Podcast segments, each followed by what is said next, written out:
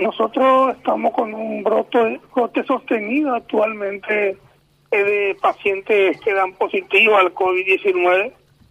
Eh, prácticamente fuimos el primer departamento en tener un franco descenso del número de contagios. Fuimos el departamento con mayor tasa de vacunados en un primer momento. Y bueno, eso hoy día ya no eh, también se dejó estar. Eh, yo entiendo que la situación, la vía tiene que continuar.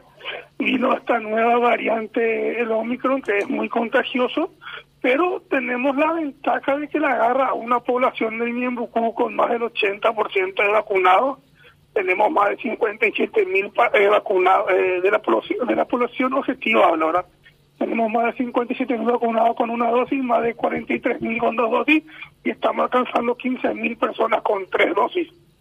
Entonces, la mayoría de los casos que tenemos son leves. Hemos tenido aproximadamente 1.500 contagios desde el primero de enero hasta el día de ayer. Y sí, lastimosamente ya tenemos eh, cinco fallecidos en el transcurso del año eh, acá dentro del departamento. Con relación a los fallecidos, doctor, son las personas que tienen alguna enfermedad de base, que no están vacunadas con todas las dosis completas. Eh, tenemos eh, 50 y 50. Eh, realmente la causa de muerte de los pacientes fallecidos eh, fueron, uno si era joven, eh, pero los otros eran mayores de, de 80 años, ¿verdad? Uno sí de 47 y y otro, otro paciente relativamente joven de 63 años. Eh, no tenían grandes patologías de base, pero sí eran tenían un sobrepeso importante. Doctor, en este tema de la, de la, vacunación, eh, se habla de un porcentaje del 80% de las personas eh, que están en edad o tienen posibilidad de recibir las dosis están vacunadas. Paralelamente a eso, por la cantidad de contagios, ¿la gente igual se sigue vacunando o, hay un freno un poco a esa iniciativa de la población de ir hasta los vacunatorios para completar la, la dosis? Y mermó un poco. Nosotros hemos buscado la estrategia para llegar a, a superar esta barrera del 80%, pero el, ese 20% eh, uno encuentra eh, en, diferentes proporciones según el grupo etario. Por ejemplo, nosotros, nosotros mayores de 70 años, tenemos el 86% de la población vacunada. Entre la franja de 50 y, y 60, ahí sí tenemos una pequeña debilidad. Y así vamos, eh, eh, hacemos nuestros estudios eh, etarios, ahora donde tenemos el mayor déficit. Pero ya son personas reacias a vacunarse, ya sea por por ideología, por desconfianza, por, por diferentes motivos. No obstante, nosotros mantenemos abiertos todos nuestros vacunatorios acá a nivel departamental. En los 16 distritos venimos eh, siempre ofreciendo las vacunas, la primera, segunda y la tercera dosis. Y sí, eh, las personas que recibieron las dos dosis están en, en tiempo de recibir la tercera, vienen acercándose. Pero ya no tenemos más esos números que teníamos antes de, de 5.000, 6.000 vacunados por día acá a nivel departamental. Hoy día, los días que más alcanzamos, alcanzamos 700 dosis, pero son a expensas de terceras y de segundas dosis. Eh, ya como primeras dosis, eh, muy pocas personas son las que cambian de opinión y se acercan a vacunar. Doctor Espirola, Carlos Báez le saluda. ¿Cómo le va? Buenas tardes.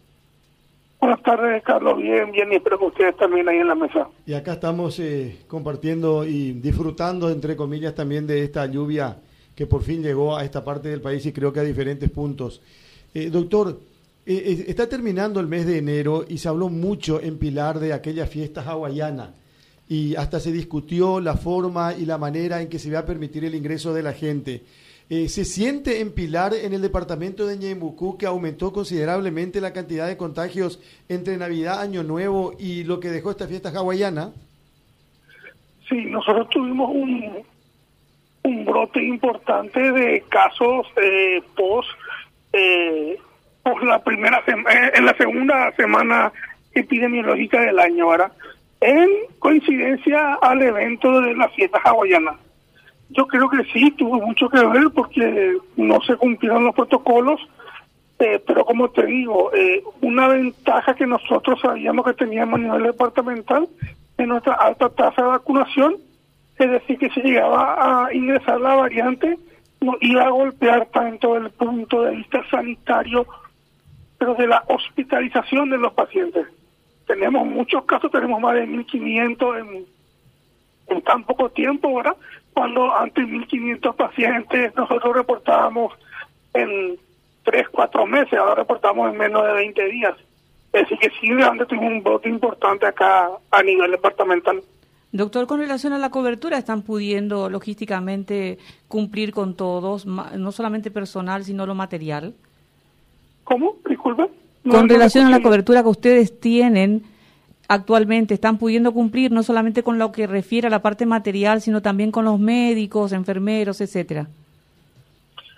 Nosotros, a nivel que en otros puntos del país, eh, no estamos ajenos a la situación que se está viviendo. Tenemos eh, época de vacaciones, eh, también tenemos muchos funcionarios de salud que adquirieron la enfermedad, entonces deben también guardar eh, cuarentena o son contactos estrechos de casos confirmados, por lo cual también deben guardar cuarentena.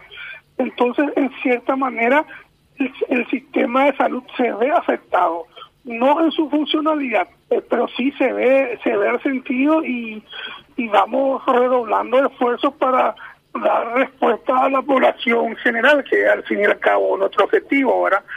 Pero sí eh, tenemos eh, esas, eh, esas situaciones que se van dando, ¿verdad? Y que se van sustanando gracias al compromiso de los propios funcionarios que son los que redoblan esfuerzos y intentamos dar eh, la mayor respuesta posible.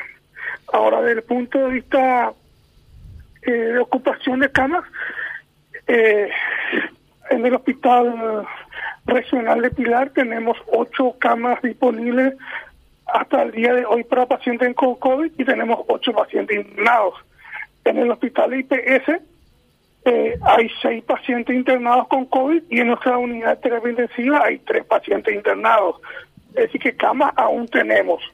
Pero también tenemos la otra pandemia, la pandemia de los pacientes crónicos, hipertensos, diabéticos, eh, renales o con otras patologías que hoy día eh, sí estamos con una alta tasa de internación de los pacientes polivalentes, por lo cual el Hospital Regional de Pilar está, está lleno y está saturado. Doctor, un gusto saludarle desde Radio Primero de Marzo esta tarde. Eh, ¿Cómo está el tiempo en Pilar? ¿Llueve o no llueve? No, lastimosamente no rozó la lluvia, Carlos. Eh, eh, parecía que iba a llover, pero no rozó, pero yo me comuniqué con mis compañeros acá de los distritos cercanos y toda la zona norte está lloviendo y también parte de la zona sur, pero acá en el centro de Ñemucú no, no rozó la lluvia específicamente en Pilar. Esperemos que llegue. Doctor, un abrazo y que tenga muy buenas tardes. Muy amable siempre, un gusto. Gracias, gracias a usted por permitirme este espacio y quiero aprovechar para hacer llegar un mensaje a la ciudadanía, ¿verdad? Sí. Que realmente la única variable que se introdujo en estos últimos dos años es la vacuna. Y está demostrado que la vacunación no, no previene la enfermedad, pero sí previene las formas graves en un alto porcentaje y salvan vidas. Entonces, a esas personas que por algún motivo aún no se han acercado a vacunarse, eh, les pido que reconsideren esa posición y se acerquen. Y en lo que ya se han acercado a recibir su primera dosis, se acerquen en el tiempo que le corresponde a recibir su segunda dosis, ¿verdad?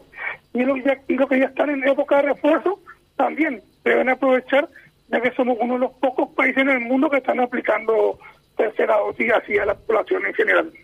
Y recordarles que desde el lunes, acá a nivel departamental y a nivel de todo el país, se estará habilitando la plataforma para menores de 5 años hasta 11 años. Y en Bucú está haciendo un esfuerzo extraordinario para poder brindar a la población la oportunidad de que cada niño se pueda vacunar en su distrito